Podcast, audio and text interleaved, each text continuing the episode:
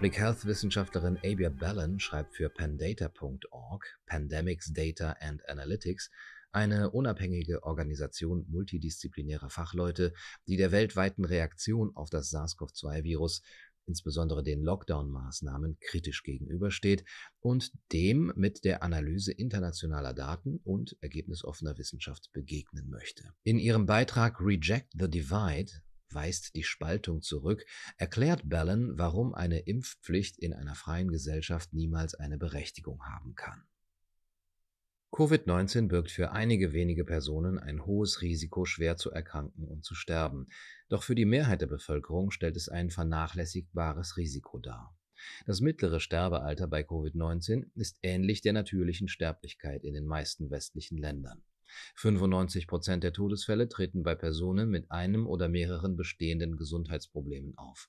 99,95 Prozent der Personen unter 70 Jahren überleben. Bei gesunden Personen ist die Überlebensrate sogar noch höher. Bei Kindern und Jugendlichen ist das Risiko, an Covid zu sterben, nahezu gleich Null. Sichere und wirksame Impfstoffe sollten also hauptsächlich Hochrisikopersonen, meist Menschen über 50 mit anderen Gesundheitsproblemen, angeboten werden, wenn der Nutzen der Maßnahme das Risiko eindeutig überwiegt. Mit dieser Strategie wird das beste Ergebnis für alle erreicht. Zehn Gründe, warum die Covid-Impfung niemals verpflichtend sein sollte. Erstens Nichtschädigung. Da wäre die hippokratische Pflicht, vor allem keinen Schaden anzurichten. Es gibt immer mehr Beweise für schwerwiegende unerwünschte Ereignisse, insbesondere Herzmuskelentzündungen bei jungen Menschen nach der Covid-19-Impfung. Meldesysteme für unerwünschte Ereignisse dienen als Signalsysteme, sodass sofort Maßnahmen ergriffen werden können, um größeren Schaden zu verhindern. Derzeit gibt es genügend starke Signale, um eine Untersuchung zu rechtfertigen. Impfstoffe sind auch für Personen mit bestimmten Gesundheitszuständen kontraindiziert. Die Impfung von schwangeren, stillenden Frauen muss mit großer Vorsicht erfolgen. Schwangere Frauen wurden von den Impfstoffversuchen ausgeschlossen. Das Covid-19-Risiko ist bei gesunden Frauen im gebärfähigen Alter gering, während die Risiken des Impfstoffs für den Fötus noch nicht bestimmt werden können. Zweitens Wohltätigkeit. Dann ist da die Pflicht, einen Nutzen für den Einzelnen zu erzielen. Gesundheitliche Interventionen sollten sich an den individuellen Bedürfnissen orientieren. Eine Impfung ist nur dann indiziert, wenn der Nutzen der Maßnahme für den Einzelnen eindeutig größer ist als das Risiko. Dieses Kriterium ist bei Kindern und Jugendlichen, Personen unter 60 Jahren ohne bestehende Gesundheitsprobleme und Personen mit einer früheren SARS-CoV-2-Infektion nicht erfüllt. Drittens. Respekt vor der Autonomie. Der Einzelne kann sein Wohlbefinden so gestalten, wie er es für richtig hält. Jeder Mensch hat einen hohen Wert und darf nicht nur als Mittel zum Zweck des Wohlergehens anderer behandelt werden. Dies bedeutet, dass vor jedem medizinischen Eingriff die informierte Zustimmung des Einzelnen eingeholt werden muss. Das heißt, er muss über die Risiken und den Nutzen des Eingriffs informiert werden und seine freiwillige Zustimmung geben, ohne dass ein Element der Gewalt, des Betrugs, der Täuschung, der Nötigung, der Übervorteilung oder eine andere Form von Zwang oder Nötigung vorliegt. Gegenwärtig können die Menschen nicht umfassend über die Nebenwirkungen der Impfstoffe informiert werden, da noch keine Langzeitdaten vorliegen.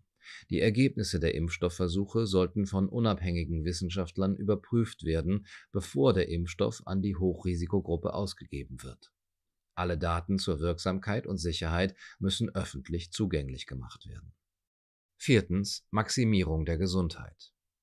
Die Maximierung der Gesundheit aller Mitglieder der Gesellschaft erfordert einen ganzheitlichen und vielschichtigen Ansatz. Aufklärung der Öffentlichkeit über eine gesunde Lebensweise zur Verbesserung ihrer chronischen Erkrankungen, über die Bedeutung von Vitamin D bei der Bekämpfung von Atemwegsinfektionen, über die Bedeutung einer frühzeitigen Behandlung zu Hause, über die Verfügbarkeit lebensrettender Behandlungsprotokolle, über sichere und wirksame Arzneimittel wie zum Beispiel Ivermectin, sowie über Impfstoffe für die Hochrisikogruppe. Wenn Personen geimpft werden, bei denen das Risiko durch den Impfstoff größer ist als der Nutzen, erhöht sich der Gesamtschaden. Fünftens Effizienz. Zudem ist da die Pflicht, mit begrenzten Mitteln möglichst vielen Menschen möglichst viel Nutzen zu bringen. Durch die Impfung von Personen, die keinen Nutzen aus der Maßnahme ziehen, werden wertvolle Ressourcen für die Schwächsten und von weitaus verheerenderen globalen Gesundheitsproblemen wie Tuberkulose, HIV, Diabetes, Krebs und Herzkrankheiten abgezogen. Sechstens Gerechtigkeit. Alle Menschen sind gleich viel wert und niemand sollte aufgrund seiner Gesundheitsentscheidungen diskriminiert werden. Unfaire Praktiken wie die Verweigerung von Leistungen, Auflagen für die Beschäftigung, Reisebeschränkungen, höhere Versicherungsprämien für ungeimpfte schaffen eine Zweiklassengesellschaft. Sie zerstören die gesellschaftliche Solidarität und den Zusammenhalt. Siebtens Verhältnismäßigkeit.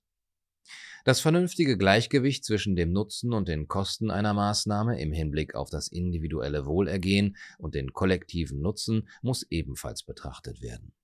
Impfstoffe sollen den Geimpften Schutz gewähren. Es ist unethisch, wenn eine Person zum Wohle anderer ein Impfstoffrisiko eingeht oder persönliche Freiheiten verliert. Achtens. Die Übertragung von SARS-CoV-2 die Übertragung von SARS-CoV-2 kann aufgrund einer ähnlichen Viruslast sowohl von geimpften als auch von ungeimpften Personen ausgehen. Das Virus kann auch unter Tieren übertragen werden. Selbst wenn alle geimpft sind, wird die Übertragung weitergehen und die Varianten werden sich weiterentwickeln. Eine Null-Covid-Strategie ist unrealistisch und unerreichbar. Neuntens Herdenimmunität Herdenimmunität kann durch eine Kombination aus natürlicher Infektion und Impfung erreicht werden. Die natürliche Immunität gegen SARS-CoV-2 ist breit gefächert und lang anhaltend, stärker als die durch Impfung erzeugte Immunität, insbesondere bei der Bekämpfung von Varianten. Die Genesung von der Infektion verhindert bei einer erneuten Ansteckung eine schwere Erkrankung. Es ist nicht notwendig, den gesamten Planeten zum Wohle der Gesellschaft zu impfen. Zehntens. Unabdingbare Rechte.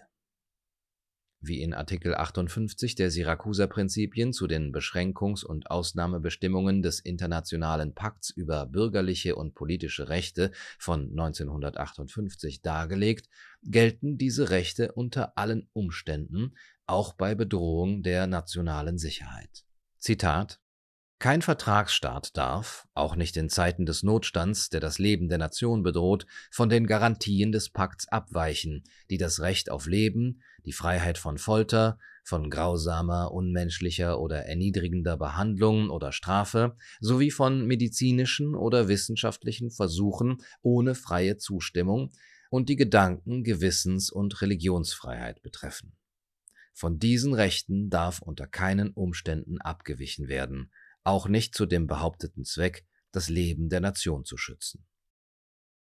Diese zehn Gründe gegen eine staatliche Impfpflicht zählt die Wissenschaftlerin Abia Ballon in ihrem Beitrag für pandata.org auf. Über weitere Gründe für und gegen das Impfen allgemein sowie den Impfzwang habe ich mir in meinem neuen Buch Die Ethik des Impfens Gedanken gemacht, das heute erscheint, erhältlich in jedem Buchladen und bei allen Online-Buchhändlern.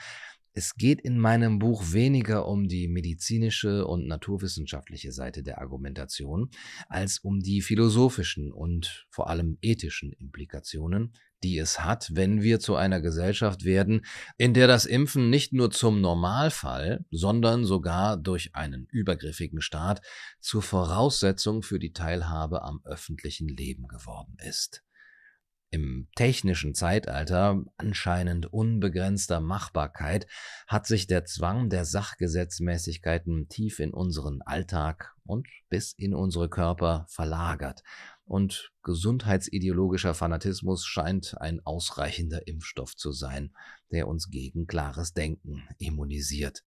Wenn die Impfpflicht droht, soll ich mich dann nicht doch impfen lassen? Soll ich andere aktiv von einer Impfung überzeugen? Oder von ihr abraten?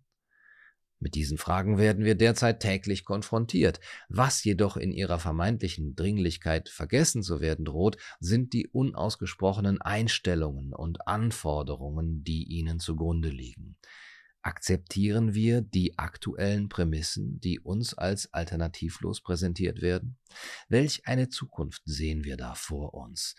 Eine, in der sich ein wohlwollender Staat immer effektiver um Sicherheit und Gesundheit freier Bürger kümmert? Oder die einer allumfassenden Biotechnokratie, die die Rechte ihrer Untertanen von ihrem Biostatus abhängig macht? Um all diese Fragen geht es in meinem neuen Buch, Die Ethik des Impfens über die Wiedergewinnung der Mündigkeit, heute erschienen im Europa Verlag. Es würde mich sehr freuen, wenn ihr Lust auf die Lektüre habt, das Buch bestellt und es mit Gewinn und Freude lest. Den Link zum Buch findet ihr in der Videobeschreibung.